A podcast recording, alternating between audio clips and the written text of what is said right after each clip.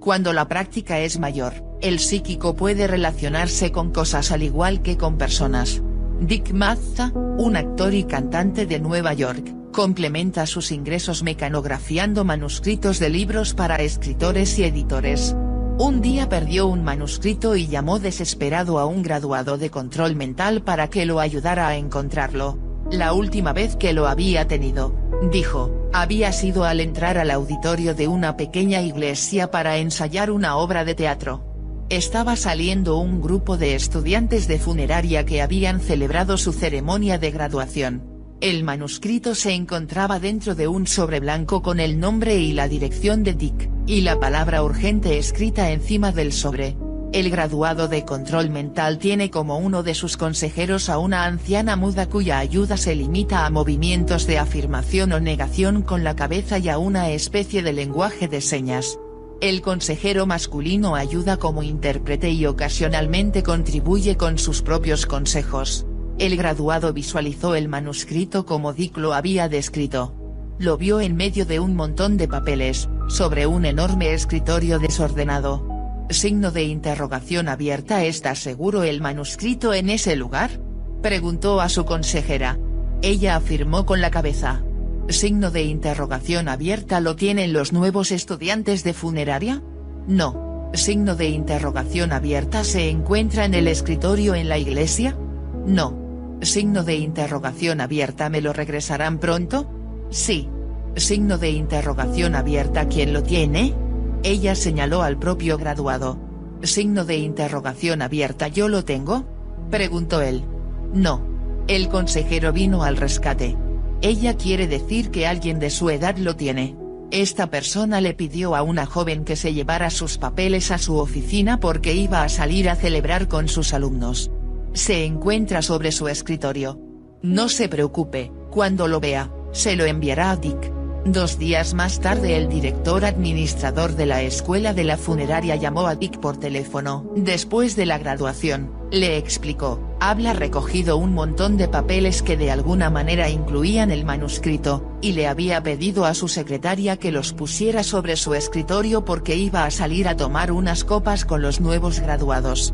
A muchos se les ha ocurrido que en nuestros estudios de rehabilitación estamos tratando nada más con transferencias de pensamiento. Nada más. Cuán exigentes son algunos individuos. El caso que usé como ejemplo, el del hombre al que le faltaba un pulmón, es un caso real. Usted recordará que hubo una equivocación aparente, el tobillo fracturado. El orientólogo pudo confirmar, las había anotado con anticipación, la cicatriz en la región mastoide y la falta del pulmón. Pero lo único que pudo decir respecto al tobillo fracturado fue, no estoy informado acerca de eso. Más tarde la persona en cuyo caso se estaba trabajando confirmó el hecho de que se había fracturado el tobillo años antes, y que le ocasionaba una cierta molestia cuando el clima era húmedo. ¿Transferencia de pensamiento? no como nosotros entendemos normalmente ese término. El pensamiento no estaba en la mente del orientólogo, ya que él no sabía nada acerca del tobillo fracturado. Tampoco es probable que hubiera estado en la mente del paciente en ese momento. Otro caso, un estudiante que practicaba el caso de rehabilitación informó que una mujer tenía una cicatriz en el codo, a causa de una fractura. El orientólogo no estaba informado acerca de eso y lo verificó con la mujer, quien dijo que jamás se había lastimado el codo. Entonces, unos días más tarde la mujer mencionó el asunto a su madre. Resultó ser que de niña se había fracturado el codo cuando tenía tres años de edad, ¿es esto transferencia de pensamiento?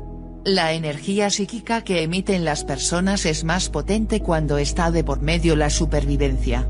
Esto explica por qué es tan elevado el número de casos de pes espontánea que implican accidentes y muerte repentina.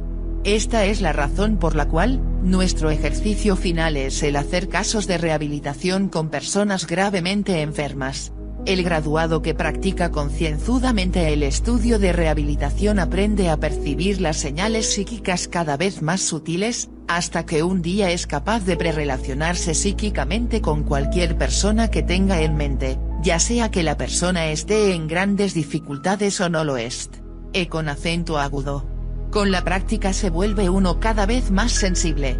En mis primeros experimentos descubrí que los niños manifiestan habilidad psíquica con mayor facilidad que los adultos. Están mucho menos limitados por la perspectiva del nivel beta en cuanto a lo que es posible, y su sentido de la realidad no se ha desarrollado hasta el punto en el que ellos se atreven solamente a decir aquellas cosas que parecen lógicas, un experimento que se llevó al cabo justamente cuando se acababan de formular las bases del curso de control mental, estaba diseñado para estructurar las sesiones de casos de rehabilitación que he descrito.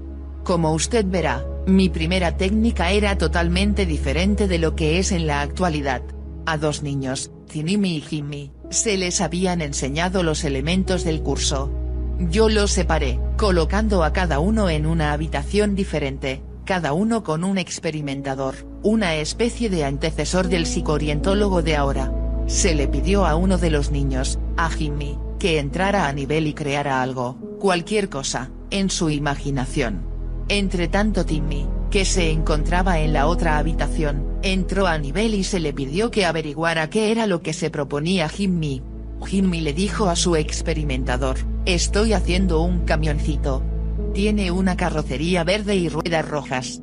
El experimentador de Timmy le preguntó, signo de interrogación abierta ¿Qué está haciendo, Jimmy, ahora? Signo de exclamación abierta. Está construyendo un camioncito de juguete. Bueno, descríbelo. Guiona. Tiene carrocería verde y ruedas rojas. Este es el estudio de casos de rehabilitación a un nivel más sutil que el que llevamos al cabo con adultos en nuestras clases.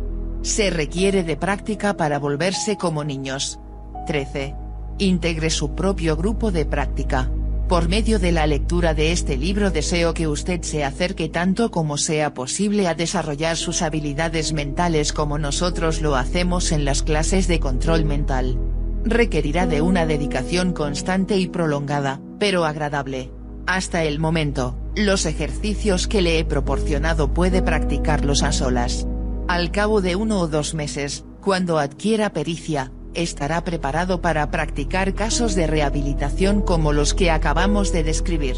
Al llegar a ese punto necesitará ayuda de otras personas, bajo condiciones cuidadosamente controladas. Aquí tiene lo que debe hacer, aún antes de empezar el primer ejercicio que aparece en este libro, integre un grupo de un mínimo de seis personas compatibles, quienes también aprenderán a practicar los ejercicios, Manténgase en contacto conforme progresen, y cuando todo el mundo esté preparado, cuando todo el mundo haya dominado verdaderamente los ejercicios, reúnanse para empezar a practicar casos de rehabilitación. Dedique por lo menos un día entero a la primera sesión. Todos llevarán consigo por lo menos cuatro fichas, cada una con el nombre, la edad y la ubicación de una persona gravemente enferma por un lado, y la naturaleza de su padecimiento por el otro incluyanse bastantes detalles, ya que estos resultarán de utilidad cuando llegue el momento de verificar. Empiecen proyectándose mentalmente dentro de un metal. Ustedes no dispondrán de cubos y cilindros como los que nosotros tenemos en nuestras clases, pueden utilizar monedas de plata y de cobre, un anillo de oro, y un pequeño imán de hierro. Deberán examinar estos objetos con sumo cuidado. Después entrarán a nivel e imaginarán un objeto a la vez, colocándolo mentalmente a varios centímetros de distancia enfrente de ustedes, por encima del nivel del ojo. Imaginen que el objeto se expande hasta que casi adquiere el tamaño de la habitación, después entren en su interior y realicen los distintos exámenes. Hagan lo mismo con frutas y vegetales, y por último con un animalito casero podrán considerar que este ejercicio ha sido un éxito cuando todo el mundo haya sentido una diferencia bien definida entre los exámenes realizados con un objeto y con otro.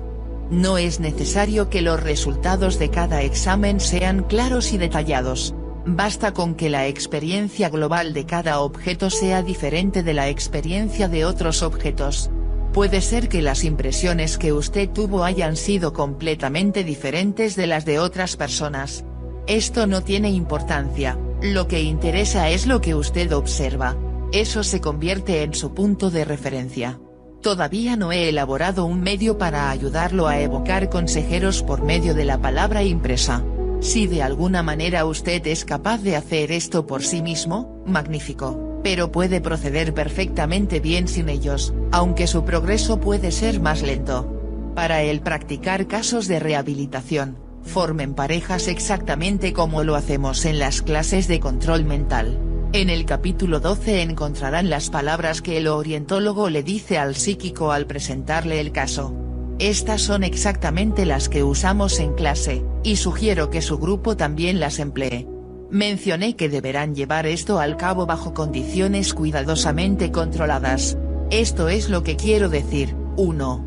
Elija un sitio tranquilo en donde no haya posibilidades de que los interrumpan o los molesten. 2. Asegúrese de que cada uno de los miembros del grupo haya practicado todos los ejercicios que aparecen en este libro, en el orden adecuado, y que haya tenido éxito con ellos. 3. Póngase de acuerdo con anticipación en el sentido de que no habrá jactancias. Es probable que alguien del grupo tenga un éxito más espectacular que los demás. Al principio, esto no significa que él es el mejor o que es superior en algún sentido, sencillamente ha sido el primero en tener éxito. Es posible que algunos no empiecen a operar psíquicamente hasta la quinta o sexta reunión, pero los más lentos con frecuencia terminan siendo los mejores psíquicos. 4. Si conocen a algún graduado de control mental, pídanle que se una a ustedes. Si se ha mantenido al corriente con su control mental, resultará de inmensa ayuda. Si ha olvidado algo, un breve recordatorio con este libro u otro repaso con una clase de control mental, lo puede tomar sin cargo alguno, lo volverá a poner en forma. 5. Cuando usted sea el psíquico, haga a un lado sus dudas y entre de lleno en la actividad. Haga caso de sus corazonadas. Adivine. Pero sobre todo, no trate de razonar sus descubrimientos. No diga, ah, eso no puede ser y espere otra impresión. Lo que se le ocurre en el primer pensamiento con frecuencia es más correcto que lo que se le ocurre en el segundo pensamiento. Hable continuamente examine el cuerpo de arriba a abajo y describa lo que vea. 6. Cuando usted sea el orientólogo, no proporcione indicios. Usted desea que su psíquico tenga éxito, pero de nada servirá que le diga, regresa al pecho. ¿Estás seguro de que no hay nada malo allí? No le diga al psíquico que está equivocado.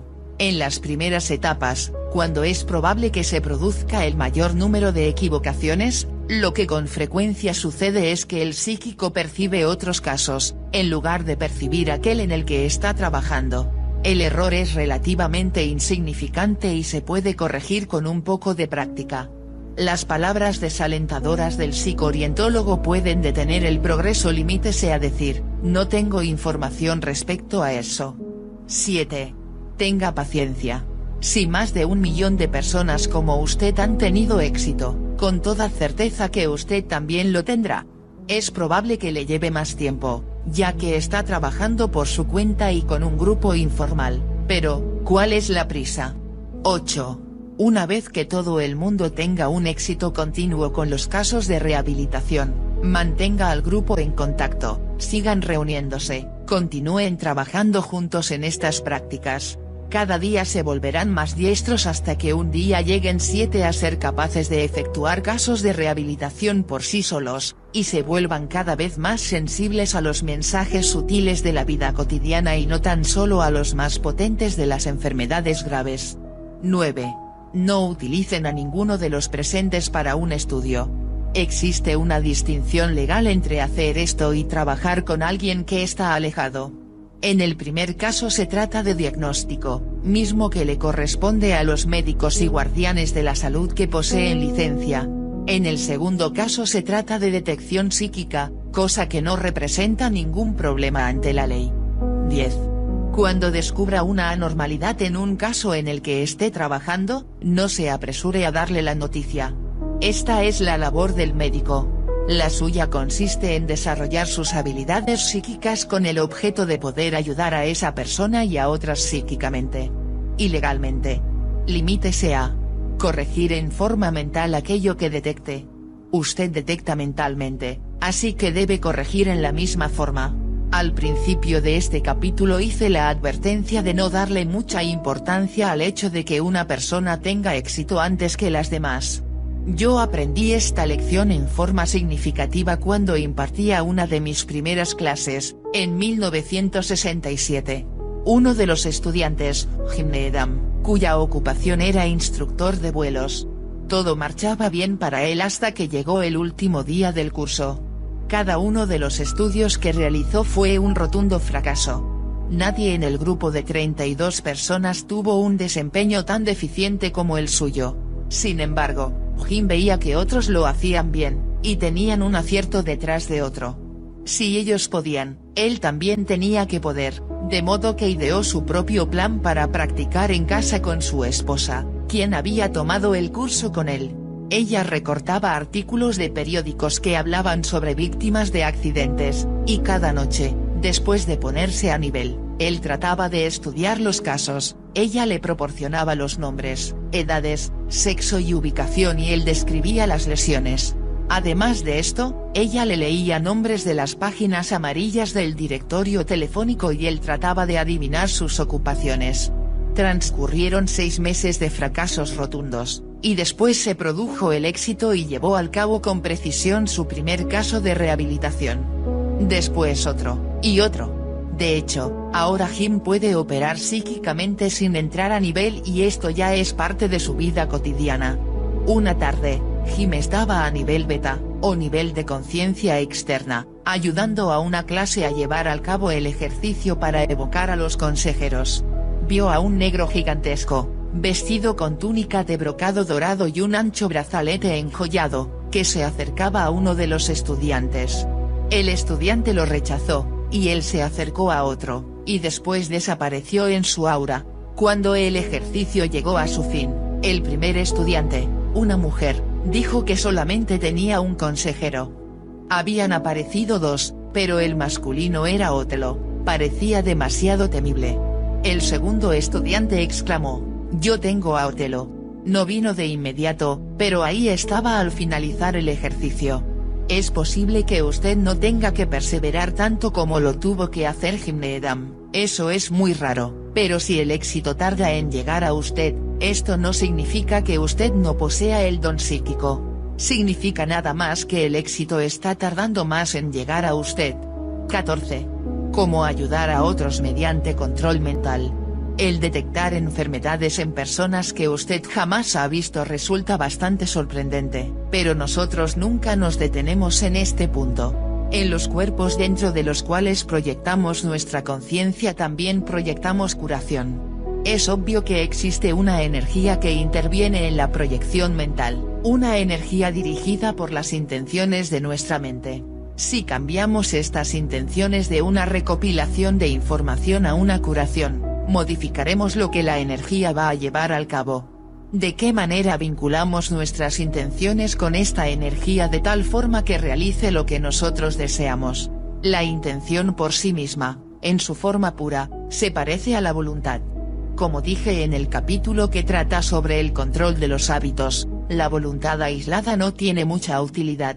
Así como primero detectamos anormalidades por medio de la visualización, después visualizamos las condiciones que deseamos establecer libres de las anormalidades. Esta es la curación psíquica. Es tan sencillo como eso. Para la mayor parte de las curaciones que usted llevará al cabo no será necesario que domine la técnica de rehabilitación se puede convertir en un curador igualmente eficaz sencillamente por medio del uso de su pantalla mental, como lo hace en los casos de resolución de problemas. De hecho, fe. Se encuentra en las etapas iniciales de meditación y visualización, aún así puede lograr algunos resultados efectivos. Muchas de las posibilidades que ofrece la vida están en una balanza delicada un ligero empujoncito y usted puede hacer que esta balanza se incline en su favor. En ocasiones, desde luego, la balanza ya está inclinada y se requiere de un psíquico más diestro, cosa que usted podría llegar a ser para lograr que se cambie a su favor. Si espera hasta que sea tan eficaz en el uso de control mental como le gustaría ser antes de empezar a realizar curaciones psíquicas, estará desperdiciando oportunidades inapreciables de ayuda a quien la necesita. Yo empecé mi labor de curación mucho antes de haber desarrollado control mental, y de hecho mucho antes de tener una metodología organizada para la curación. Puse a prueba un método tras otro, con resultados variables. Lo importante es que no esperé, y tuvo lugar un número significativo de curaciones. Las suficientes, de hecho, para que yo adquiriera un cierto renombre como curador en mi área de la frontera con México. Muchos pensaban que yo poseía dones especiales o poderes poco comunes. Pero sencillamente había leído y experimentado hasta que aprendí a usar lo que aprendí. Una de mis primeras curaciones demuestra cuán diferentes eran entonces mis métodos. En 1959 oí hablar del sacerdote de una parroquia cercana a Laredo que había padecido durante 15 años de una dolorosa hinchazón en las rodillas. Con frecuencia tenía que guardar cama. El dolor y el tener que guardar cama no eran lo único que preocupaba al sacerdote. Estaba imposibilitado para hincarse en los momentos en los que así lo exigía la celebración de la misa. El arzobispo le había otorgado una dispensa, pero no había dispensa alguna que pudiera liberar al pobre hombre de la preocupación de que no estaba cumpliendo con un ritual sagrado. Fui a visitarlo. Creo que le puedo ayudar le dije. No soy doctor, pero a lo largo de los últimos 12 años he estado trabajando en el área de la parapsicología y hemos obtenido resultados muy semejantes a los de la curación por la fe, con la que usted está familiarizado. Tan pronto como mencioné las palabras resultados muy semejantes a los de la curación por la fe, el sacerdote se empezó a preocupar más por mí que por él mismo. ¿Parapsicología? Nunca he oído hablar de semejante ciencia, Confío en que no se estará metiendo en algo que nuestra Santa Iglesia desaprobaría. Le expliqué lo mejor que me fue posible, algunos de los principios de la parapsicología que yo había aprendido, y la manera como se pueden activar las curaciones. Nada de lo que dije parecía concordar con la teología de este hombre. Me prometió investigar más a fondo y tal vez llamarme en poco tiempo. La mirada de compasión que había en su rostro y el matiz de incredulidad de su voz me quitaron toda esperanza de que volviera yo a saber de él. Yo sabía, sin embargo, que él oraría para que se me protegiera de peligros tan graves en su mente que empequeñecían incluso sus propios problemas. Pero sí volví a tener noticias del sacerdote un mes más tarde y una vez más me encontré sentado al lado de su lecho. José, como usted sabe, el Señor nos conduce por caminos extraños. Unos cuantos días después de su visita recibí una circular que contenía la reseña de un libro escrito por uno de los hermanos de nuestra orden. Encontré un capítulo completo dedicado a esta parapsicología de la que hablábamos el otro día. Ahora la comprendo un poco mejor y estoy dispuesto a permitir que ponga a prueba su labor conmigo. Me senté con él durante más de una hora y hablé acerca de mis lecturas y de parte del trabajo que había llevado a cabo. Mientras más tiempo permanecía con él, más me agradaba aquel hombre. Finalmente se cansó y llegó el momento de que yo partiera. Bueno, está bien dijo, ¿cuándo empezaremos el tratamiento? Padre, el tratamiento ya ha empezado. Pero no comprendo. Esto es algo mental, padre, y mientras nosotros hablábamos yo llevé al cabo la labor inicial. Efectué el resto del trabajo en casa aquella noche. A la mañana siguiente el sacerdote me llamó por teléfono y con sorpresa y alegría en la voz me informó que había tenido lugar un enorme alivio en el transcurso de la noche. Tres días después de mi visita él podía caminar e hincarse, y nunca más ha vuelto a padecer molestias en sus rodillas. ¿Un milagro? No, un fenómeno puramente natural. Aquí tiene la forma en la que lo logré. A lo largo de la plática de más de una hora, ambos nos encontramos alerta y relajados dos condiciones útiles para la curación. Los temas sobre los cuales hablamos aumentaron su confianza en la parapsicología. En el trabajo psíquico la confianza es tan importante como lo es la fe en la religión. Entre tanto yo empecé a visualizar lo mejor de su salud y aprendí a apreciarlo cada vez más, cosa que resulta igualmente importante. El amor es una fuerza tremenda. Yo quería que también estuviera de nuestra parte. Llevé al cabo una cosa más como preparación para lo que haría posteriormente, aquella noche. Para ayudarme a visualizarlo más tarde, estudié detenidamente mientras hablábamos al sacerdote, su rostro, la impresión que me produjo su apretón de manos, sus distintas expresiones y ademanes característicos, el sonido de su voz, la sensación total de estar en su presencia. Esta fue la labor inicial. Varias horas más tarde, cuando el sacerdote estaba dormido y yo estaba de regreso en casa, llevé al cabo el resto del trabajo. Lo que hice era totalmente diferente de lo que hago en la actualidad. Había descubierto que las energías psíquicas se transfieren con mayor eficacia cuando está de por medio la supervivencia como lo mencioné en el capítulo anterior.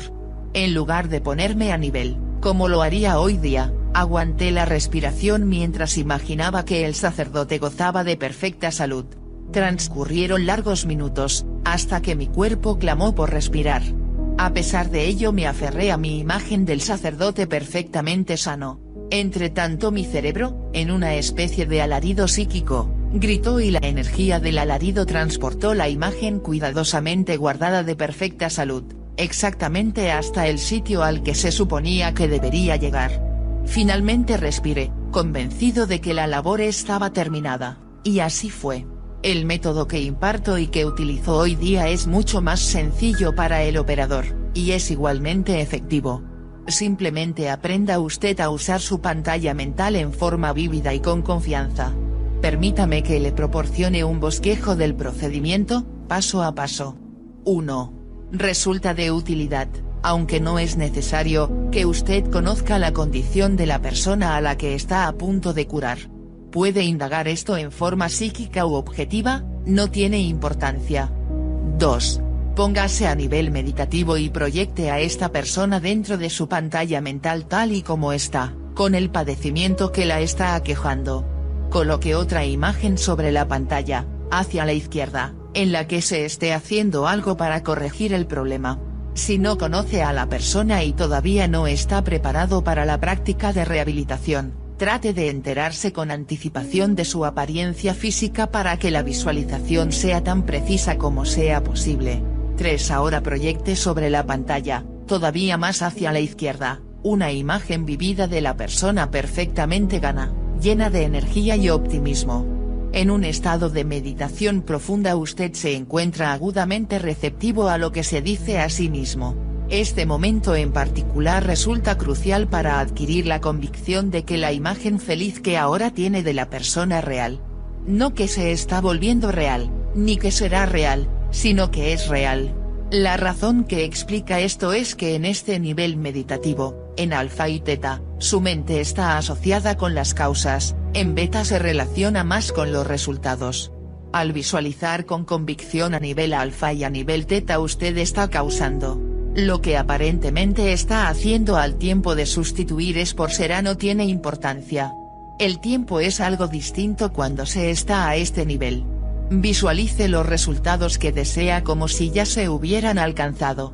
Entre las leyes del universo parece existir una especie de ley cósmica que garantiza que todos nosotros, no importa cuán ilustres o cuán inferiores seamos, cuán brillantes o cuán torpes seamos, podemos tomar parte en el advenimiento de sucesos legítimos por medio de la firmeza de nuestro deseo, no, nuestra creencia y nuestra expectativa.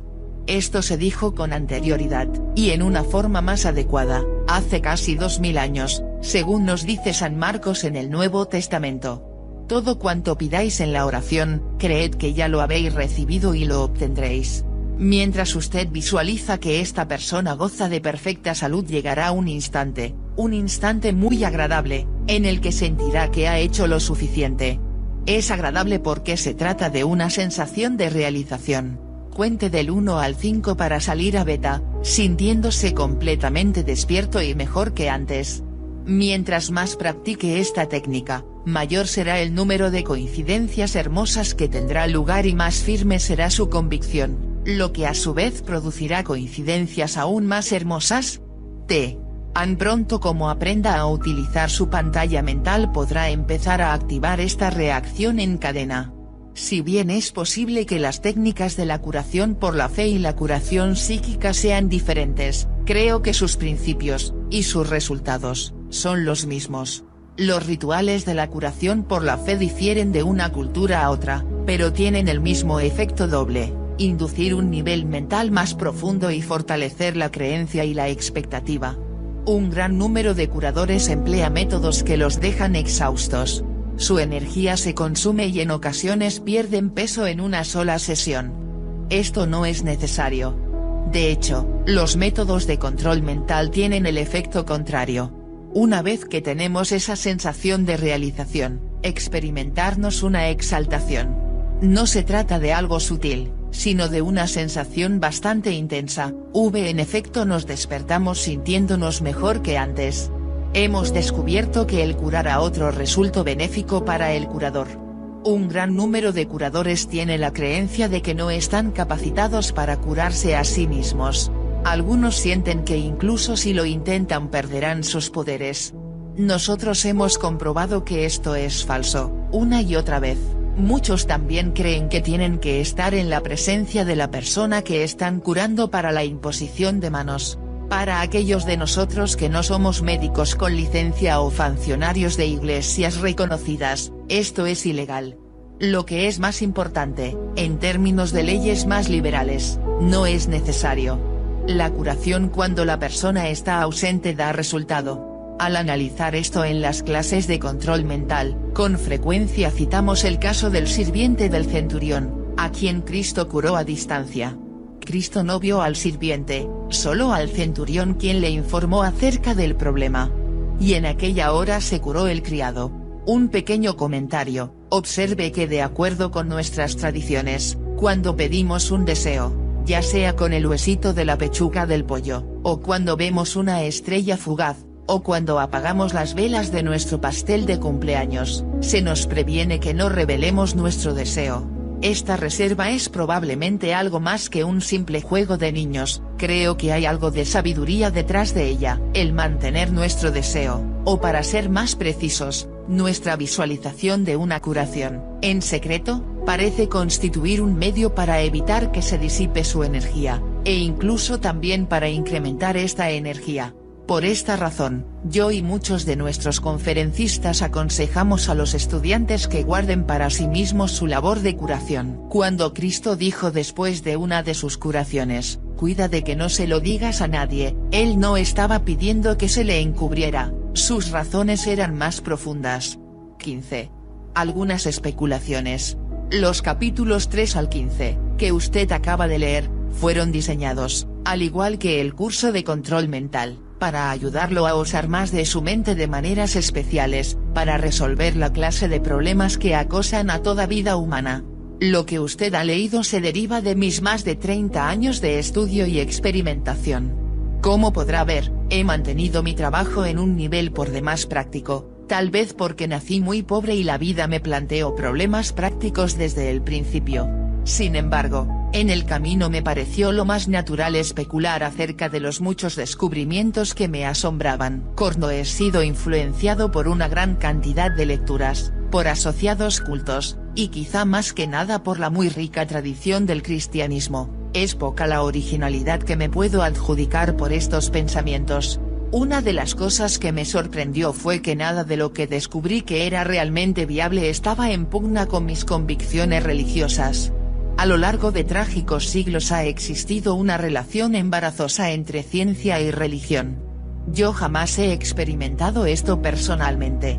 Lo que me sorprendió todavía más es que mis descubrimientos no entraban en conflicto con ninguna otra religión ni, de hecho, con ningún concepto establecido en el mundo. Entre nuestros graduados entusiastas encontramos ateos, protestantes de todas las denominaciones, católicos, judíos, musulmanes, budistas e hindúes, junto con hombres de ciencia y eruditos de una amplia gama de disciplinas. ¿Significa esto que no existen valores inherentes en control mental?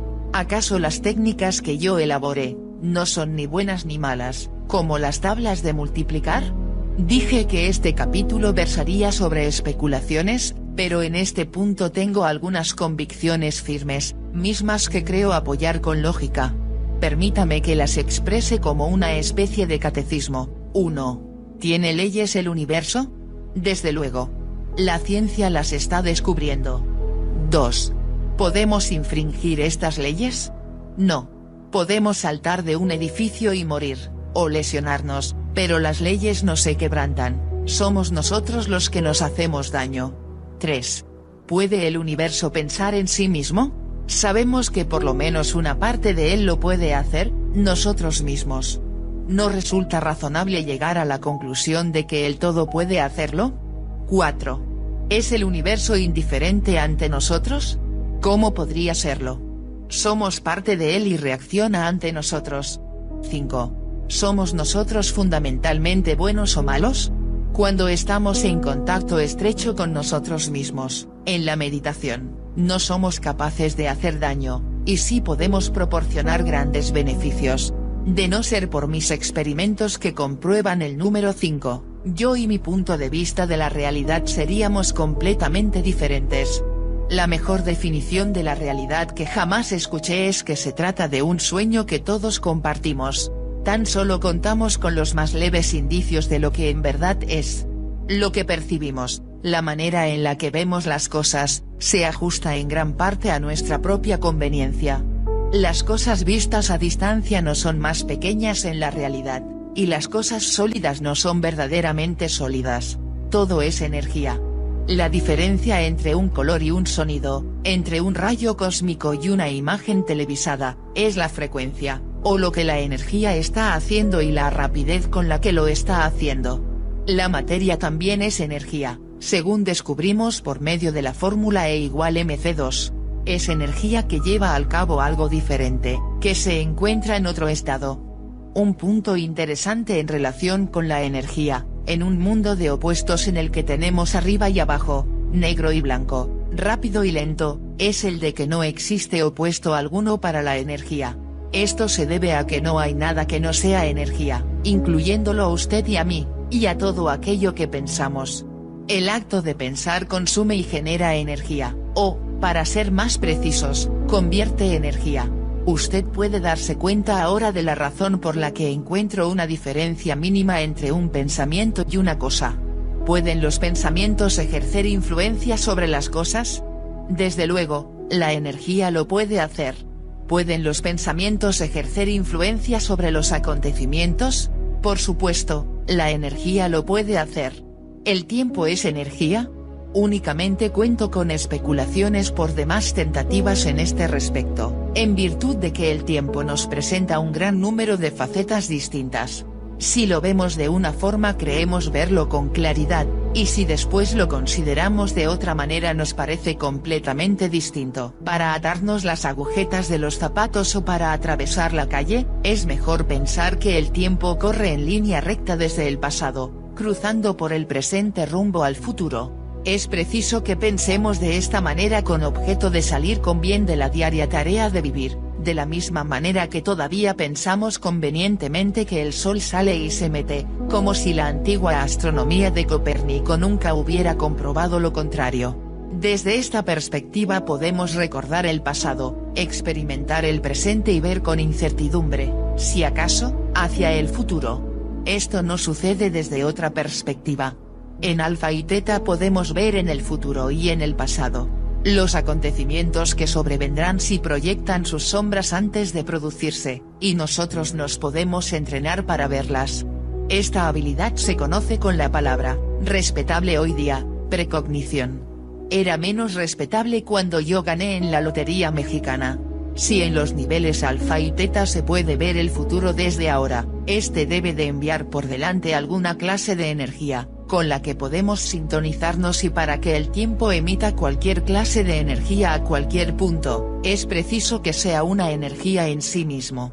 Yo descubrí algo bastante extraño en relación con la manera de la que percibimos el tiempo hace muchos años, cuando realizaba experimentos en el campo de la hipnosis cuando llevé a dos de mis hijos en regresiones de edad proyectándolos hacia atrás en el tiempo si el cambio de escenario de presente a pasado se iniciaba demasiado rápido, se bamboleaban hacia su derecha, estando el sujeto de cara hacia el sur, al igual que cuando nos movemos bruscamente hacia el oriente en un camión, nos bamboleamos hacia la derecha, al poniente.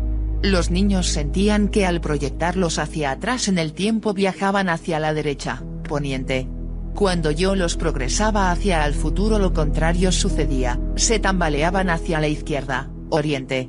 Muchos de mis experimentos, posteriores, con diversos sujetos confirmaron esto. Más tarde, cuando abandoné la hipnosis en favor de la meditación controlada, quise encontrar la manera de desplazarme hacia adelante y hacia atrás en el tiempo en forma subjetiva. Yo miraba hacia el este porque las disciplinas orientales especifican la recomendación de mirar en esa dirección y el este me parecía una dirección tan buena como cualquier otra. Después me pregunté si podría desplazarme con mayor libertad en el tiempo colocando el futuro a mi izquierda y al pasado a mi derecha, tomando un indicio de mis experimentos en el campo de la hipnosis. En este planeta el sol trae al nuevo día desde el oriente y se lo lleva hacia el poniente. Si yo miraba hacia el sur durante mis sesiones de meditación, el oriente estaría a mi izquierda y el poniente hacia mi derecha, y de esta manera yo estaría orientado en armonía con el flujo planetario del tiempo. No sé si realmente descubrí o no descubrí la dirección en la que fluye el tiempo, lo que sí sé es que una vez que empecé a mirar hacia el sur me sentí mejor orientado en el tiempo y pude desplazarme con mayor facilidad en él. Ahora vamos a hablar sobre cosas más importantes. He mencionado varias veces a la inteligencia suprema en los últimos capítulos. ¿Es esta alguna manera evasiva que uso para referirme a Dios? Francamente no puedo comprobar lo que estoy a punto de decir, tengo que hablar según lo que me dicta la fe. Mi respuesta es no, al hablar de la inteligencia suprema no estoy hablando de Dios. Uso mayúsculas para las palabras porque siento un gran respeto hacia ella, pero para mí no se trata de Dios. Parece ser que el universo hace lo que hace con una eficiencia notable, sin el menor desperdicio. Cuando pongo un pie delante del otro, no puedo creer que una de las preocupaciones de Dios consista en encargarse de que no me tropiece, y para el caso, Tampoco es una de las preocupaciones de la inteligencia suprema, es cosa mía. Fui programado genéticamente para aprender a caminar. Esa fue obra de Dios. Ahora que he aprendido, los pasos a seguir me corresponden a mí. No obstante, hay pasos en la vida que no son rutinarios, y es posible que necesite información que no está a mi disposición mediante los cinco sentidos, para tomar una decisión. Para esto recurro a la inteligencia suprema. En ocasiones necesito un consejo de importancia trascendental. Para esto recurro a Dios. Digo una oración. Veo varios niveles de inteligencia como un continuo que va de la materia inanimada a la vegetal y a la animal, después va al ser humano y a la inteligencia suprema, y por último a Dios. Creo que he encontrado científicamente medios de comunicación con cada nivel, desde el inanimado hasta la inteligencia suprema, he realizado experimentos bajo condiciones controladas, los he comprobado por medio de la repetición, y cualquier persona que siga las instrucciones que aparecen en este libro o que tome el curso de control mental los puede reproducir. A esto es a lo que me refiero cuando digo científico. Una gran parte de lo demás es especulación y fe, pero esto no lo es. Presentaré una más de mis especulaciones, en la perspectiva de nuestra larga historia, nosotros los humanos hemos terminado recientemente una etapa evolutiva. Esta consistió en el desarrollo de nuestro cerebro. Esto ya quedó concluido, contamos con todas las células cerebrales que vamos a tener. La siguiente etapa ya está en progreso, el desarrollo de nuestra mente. Dentro de poco tiempo las que ahora se consideran habilidades psíquicas especiales serán lugar común para todos nosotros, como lo son en la actualidad para los graduados de control mental y para aquellos lectores que sigan los pasos que he bosquejado en este libro. Al leer estas especulaciones usted puede darse cuenta de que tengo un determinado punto de vista respecto del mundo y de lo que constituye la verdad y la realidad. Ahora resulta justo que usted pregunte, signo de interrogación abierta los graduados de control mental emergen de sus experiencias con puntos de vista similares a estos? No, lejos de esto. Permítame que le proporcione un ejemplo. Entre aquellos que siguen más de cerca las prácticas de control mental, un número sorprendente de ellos se vuelven vegetarianos. Harry Knight, quien trabaja estrechamente conmigo, lo hizo recientemente. A mí me gusta disfrutar de un buen filete. 16. Una lista de repaso. Una vez que usted haya logrado dominar todas las técnicas que he bosquejado, Si es como la mayor parte de nuestros graduados de control mental, puede suceder que emplee algunas que le hayan dado los mejores resultados y que se olvide de las otras. Usted podrá volverles a encontrar la técnica fácilmente y obtener buenos resultados con un repaso rápido de aquellas que posiblemente haya descuidado. Con el objeto de ahorrarle tiempo, aquí tiene una lista de todas las técnicas descritas desde el capítulo 3 hasta el 14. 1. Cómo aprender a meditar por la mañana. 2. Cómo salir de su nivel de meditación. 3. Cómo meditar a cualquier hora del día. 4. El primer paso para la visualización, su pantalla elemental. 5. El primer paso para la meditación dinámica. 6. Cómo resolver problemas por medio de la meditación. 7. Cómo usar la técnica de los tres dedos para lograr una recordación instantánea 8. Pasos hacia el aprendizaje acelerado. 9. Cómo recordar sus sueños. 10. Cómo soñar soluciones para sus problemas barra barra. Cómo deshacerse de hábitos indeseables, comer en exceso fumar. 12. Cómo funcionar psíquicamente. 13. Cómo llevar al cabo curaciones psíquicas. 14. Cómo curarse a sí mismo. 15. Cómo mejorar su matrimonio. 17. Un psiquiatra trabaja con control mental. A lo largo de los capítulos anteriores, José ha explicado en qué consiste control mental y proporcionó instrucciones detalladas de la manera en la que usted puede aplicar gran parte de este método. Usted habrá visto que en control mental intervienen niveles de conciencia muy profundos, y es posible que se pregunte, como otros lo han hecho, si correrá algún peligro al explorar, quizá por vez primera, las poderosas profundidades de su propia mente. José y aquellos que trabajan cerca de él en la dirección de la Organización de Control Mental, dicen que las experiencias tenidas hasta el momento demuestran que los beneficios del entrenamiento no se contrarrestan en lo más mínimo por ningún efecto adverso para expresarlo de otra manera, ninguna. De las personas que ha tomado el curso ha empeorado a causa de él, hasta donde José y sus colegas están enterados. Uno de los graduados de control mental, miembro de la profesión médica, ha sometido la seguridad de control mental a una prueba por demás severa. Se trata del Dr. Clankide Gencie, prominente psiquiatra y psicoanalista de Filadelfia, director del Philadelphia Psychiatric Consultation Service, miembro del cuerpo administrativo del The Philadelphia Psychiatric Center, y activo en la práctica privada. También ha estudiado yoga y otras disciplinas en el campo de la meditación, retroalimentación biológica y parapsicología, durante mucho tiempo. Como parte de su investigación en estos campos, se inscribió en el curso de control mental en 1970. Quería yo comprobar si en realidad estaban enseñando clarividencia, según me habían informado varios de mis pacientes que habían recibido los beneficios del curso me convencí de que algo psíquico estaba teniendo lugar, y desde entonces he dedicado una buena parte de mi tiempo y mis pensamientos a investigar más a fondo en esto. Otras dos cosas estimularon su interés en control mental, un comentario hecho por Sigmund Freud hacia el final de su carrera, y algo que sucedió en una clase de control mental. Freud había dicho que la dirección más prometedora que podía tomar la psicoterapia en el futuro era hacia la movilización de las energías del paciente. El doctor Gencie veía claramente que la gente que asistía a la clase de control mental usaba energías que jamás se habían enterado que poseían. Pero observó algo más en esta clase, tres personas de un grupo de 30 estaban emocionalmente alteradas, y había una cuarta persona cuya estabilidad estaba en duda. ¿Cuál era la razón? ¿Precipitaba el curso la alteración emocional o estaban ya enfermos cuando se inscribieron? ¿El beneficio que mis propios pacientes alterados habían recibido del curso se debía tan solo a la suerte? La forma más práctica de indagarlo, razonó, era someter a las personas a prueba antes y después del curso.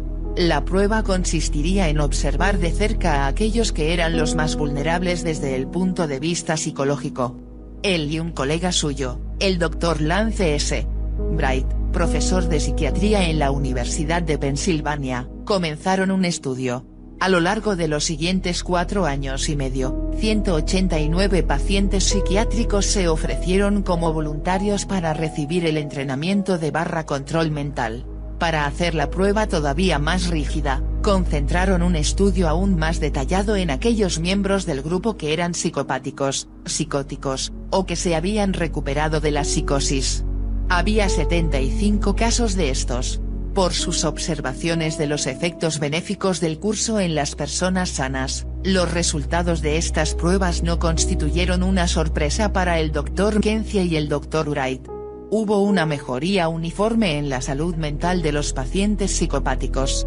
Para aquellas personas interesadas en el razonamiento estricto y los rígidos controles que guían los estudios científicos, aquí tenemos unos cuantos detalles, de los 75 pacientes del grupo de personas alteradas, 66 eran pacientes del Dr. Gencie, y representaron el 100% de sus pacientes psicopáticos que se mostraron dispuestos a tomar el curso. Al principio del estudio, los pacientes fueron enviados con prudencia, uno por uno, con objeto de poder controlarlos estrechamente para que no se produjeran efectos nocivos en ellos mismos o en la clase. Asimismo, fueron enviados durante, lo que el Dr. Gencie describe como periodos de mayor estabilidad. Más adelante descubrió que podía mandar a los pacientes durante sus periodos menos estables, cuatro de ellos asistieron cuando se encontraban en estado alucinatorio. Aún más tarde se sintió tranquilo para enviar a varios pacientes alterados a la vez, en ocasiones seis o más. Como parte de su estudio, sometió a prueba a 58 de estos pacientes antes y después del curso para ver qué cambios podría producir. El test, que recibe el nombre de Experiential World Inventory, consiste de 400 preguntas formuladas para medir la percepción que una persona tiene de la realidad. Se trata de algo parecido al famoso test de las manchas de Rorschach, pero en forma escrita. La diferencia entre los resultados obtenidos antes y después del curso fue impresionante, 36 pacientes mostraron una mejoría sorprendente en su percepción de la realidad, 21 permanecieron prácticamente igual y uno mostró un descenso. La persona cuyo resultado mostró un descenso era un individuo catatónico esquizofrénico de 29 años quien, por vez primera en su vida, dejó de tomar medicamentos y empezó a salir con chicas, desde el punto de vista clínico observó el Dr. Gencie, tenía más energía emocional y una perspectiva más optimista después del entrenamiento.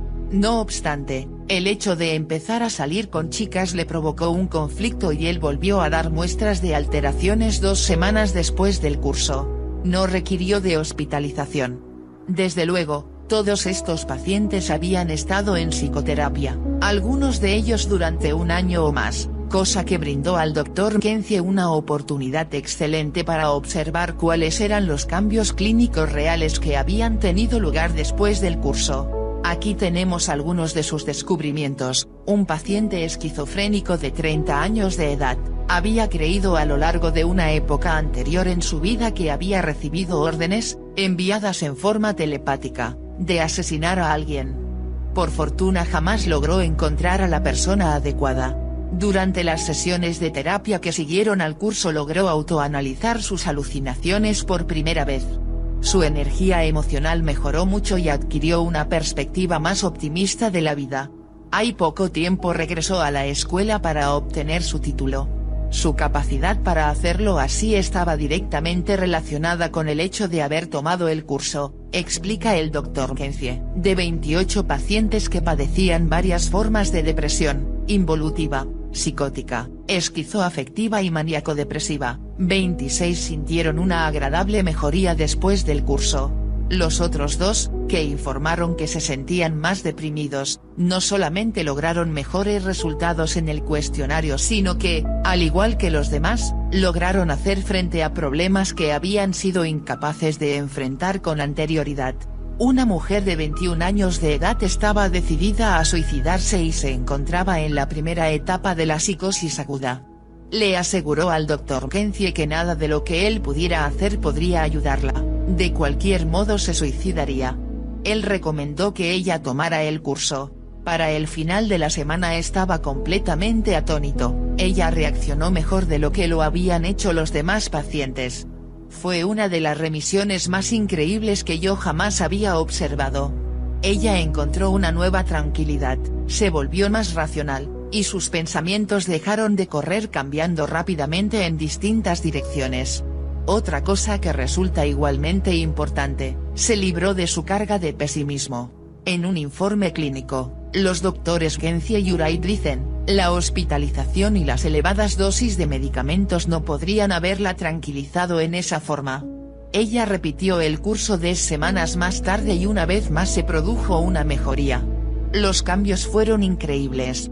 Se mostró más capaz para cooperar en su terapia a lo largo de los siguientes seis meses. Un año más tarde, el doctor Gencie la encontró totalmente recuperada de su aguda enfermedad. Desde luego, las psicosis son desórdenes mentales severos. Las neurosis son mucho menos severas. De los 189 pacientes que tomaron el curso de control mental, 114 padecían tan solo neurosis. También se beneficiaron todos ellos. Para resumir sus observaciones clínicas en el estudio mencionado con anterioridad, los doctores escribieron, aquellos que continuaron la práctica de control mental después del entrenamiento estuvieron mucho más capacitados para modificar su vida por medio de este método, e incluso aquellos que no L o practicaban lograron usarlo en momentos de crisis, cuando tenían que enfrentar tensiones o estaban obligados a tomar decisiones importantes. Para todos pareció ser una experiencia de expansión mental, una revelación de que ellos podían usar su mente de otras maneras. El entusiasmo del grupo se acrecentó hacia el final del curso y la mayor parte de las personas experimentó una energía emocional más intensa. El grupo de pacientes alterados también manifestó un cambio impresionante desde el punto de vista clínico.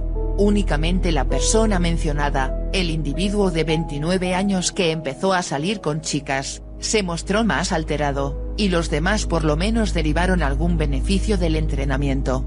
Muchas personas con interés apagado, respuesta emocional ligera o nula, mostraron entusiasmo hacia algo por vez primera. En efecto pareció haber un cambio en la energía emocional después del curso, y una mejoría en la afectación. Ellos tenían una perspectiva más positiva en relación con su futuro, y algunos empezaron a comprender mejor sus procesos psicóticos. Los pacientes alucinatorios manifestaron una disminución clara en los síntomas de su padecimiento después del entrenamiento. Se produjo un mayor relajamiento y una disminución de la ansiedad. Los pacientes aprendieron a depender de sus propios recursos para comprender, enfrentar y resolver problemas, y el hecho de lograr esto les dio más confianza.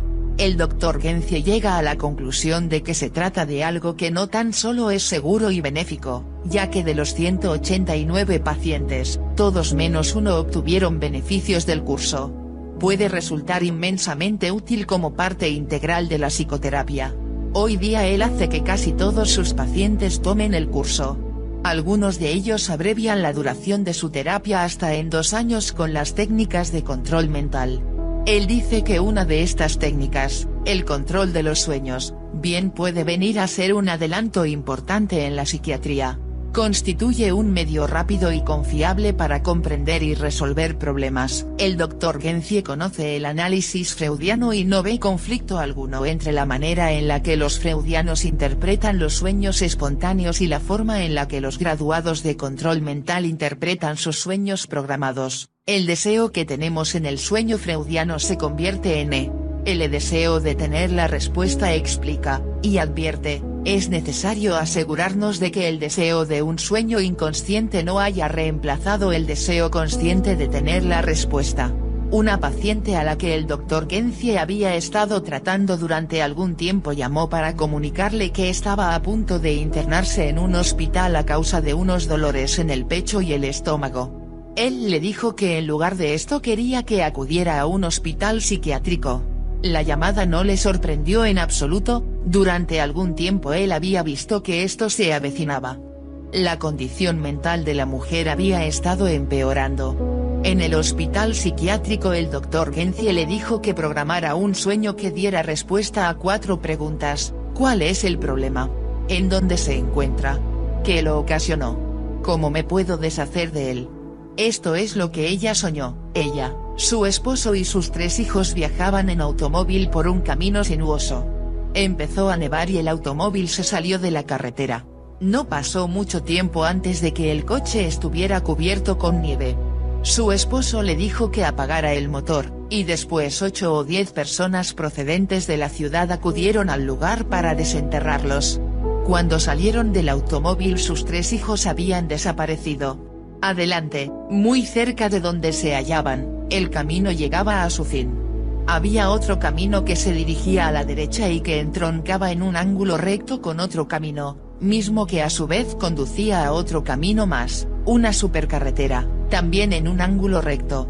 Al escuchar el relato del sueño de su paciente, el doctor Gencie tuvo la sospecha de que ella estaba describiendo el sistema intestinal y le pidió que dibujara un mapa del camino sinuoso. Ella lo hizo y, en efecto, el camino seguía con toda precisión el curso del sistema intestinal del ser humano, con exactitud absoluta en sus proporciones. Lo que es más, por medio de un examen médico posterior se encontró una obstrucción en un punto que correspondía exactamente con el lugar en el que el automóvil se había salido del camino, el sitio en el que el intestino delgado se une al intestino grueso. En otras palabras, el sueño que esta mujer había tenido, ella no sabía casi nada de anatomía, había abandonado sus estudios en la secundaria, señalaba con toda precisión el lugar de la obstrucción que ella padecía en un segmento de una pulgada en el sistema intestinal humano, que tiene una longitud de 20 pies. Aún más, de acuerdo con el simbolismo de su sueño, la nieve era un producto lácteo que había provocado el padecimiento intestinal y de algún modo había activado la formación de la obstrucción. El consejo que su esposo le dio para que apagara el motor era, también en forma simbólica, el mejor consejo que ella podía recibir, significaba suspende el suministro del combustible al cuerpo, deja de comer.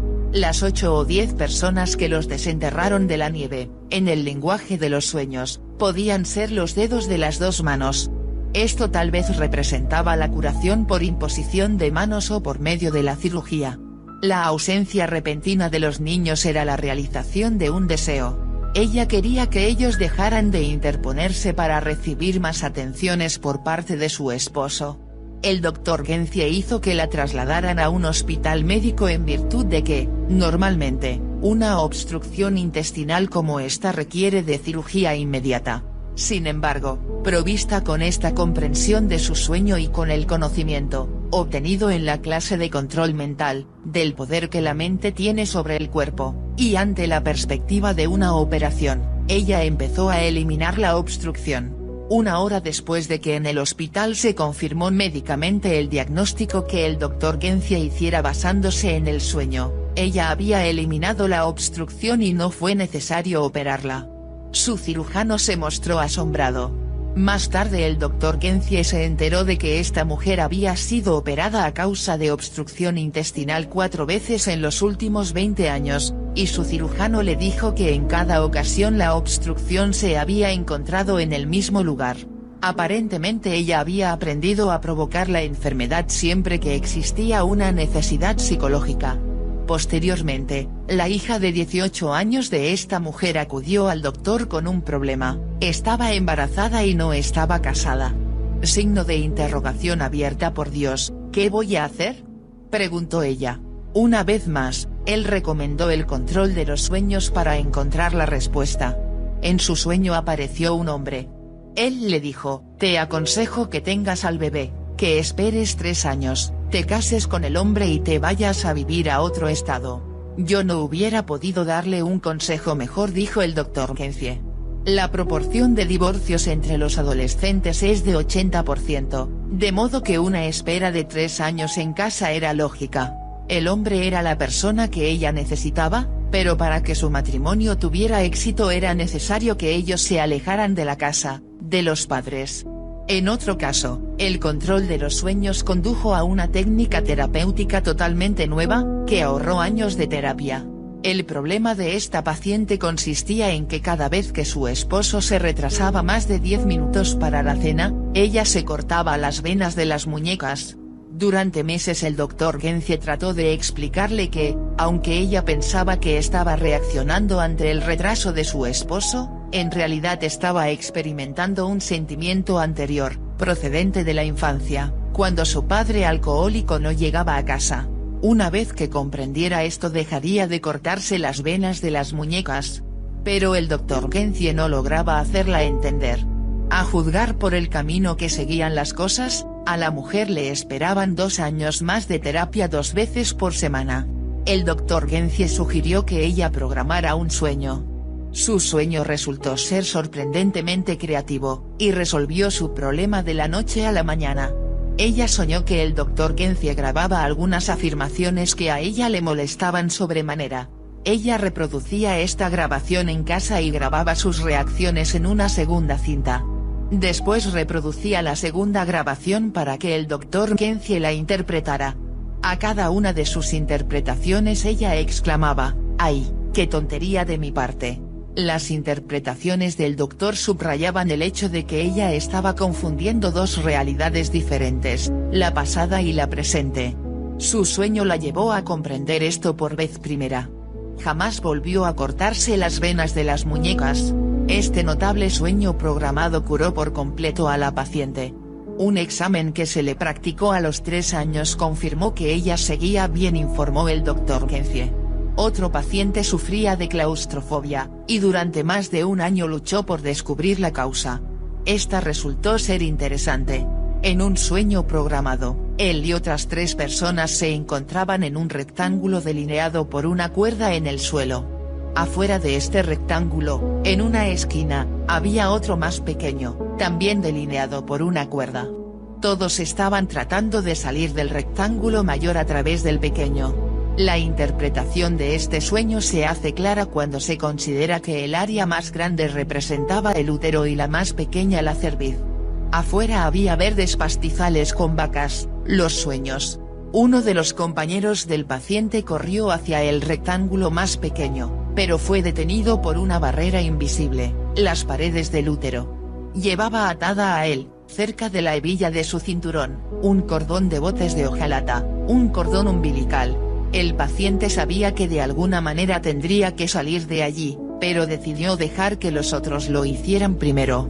El intentarlo le provocaba una sensación de nerviosismo, como la que se siente cuando se pronuncia un discurso. Era algo que él sabía que tenía que hacer a pesar de que le ocasionaba tensión y ansiedad, trauma del nacimiento, pero una vez que todo terminaba sentía alivio. Las otras tres personas que estaban en el rectángulo eran sus hermanos y su hermana. Este único sueño le proporcionó el discernimiento que necesitaba para comprender su claustrofobia. Lo que hace este sueño particularmente interesante no es el hecho de que conduzca a una persona hasta la etapa anterior al nacimiento, esto es relativamente común, sino la referencia que hace a la barrera invisible. ¿Sugiere esto se pregunta el doctor Gencie la posibilidad de la clarividencia antes del nacimiento? El Dr. Gencie no solamente aconseja a sus pacientes que usen el control mental, sino que él mismo lo utiliza para auxiliar a sus pacientes. Algunos de los conocimientos más sorprendentes llegan a mí cuando estoy empleando control mental.